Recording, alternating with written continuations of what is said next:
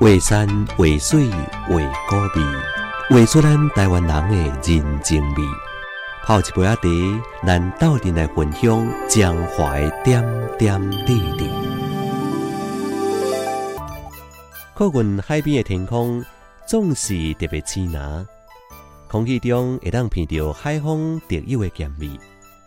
咱沿着复兴通往海边的路向前行，迎接咱的不是气温，反而倒来是一大片的草原。女真族的后代伫咧福兴念厝庄传承代代献美。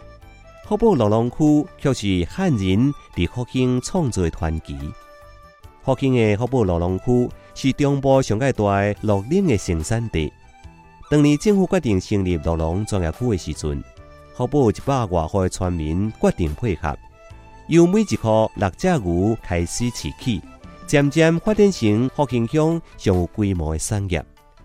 福宝罗龙区内面有四十几个牧场，差不多有七千多只的牛，一天会当生产出五六万公斤的牛奶，供应给公泉、大唐、统一、养乐多、甲大龙等等知名公司。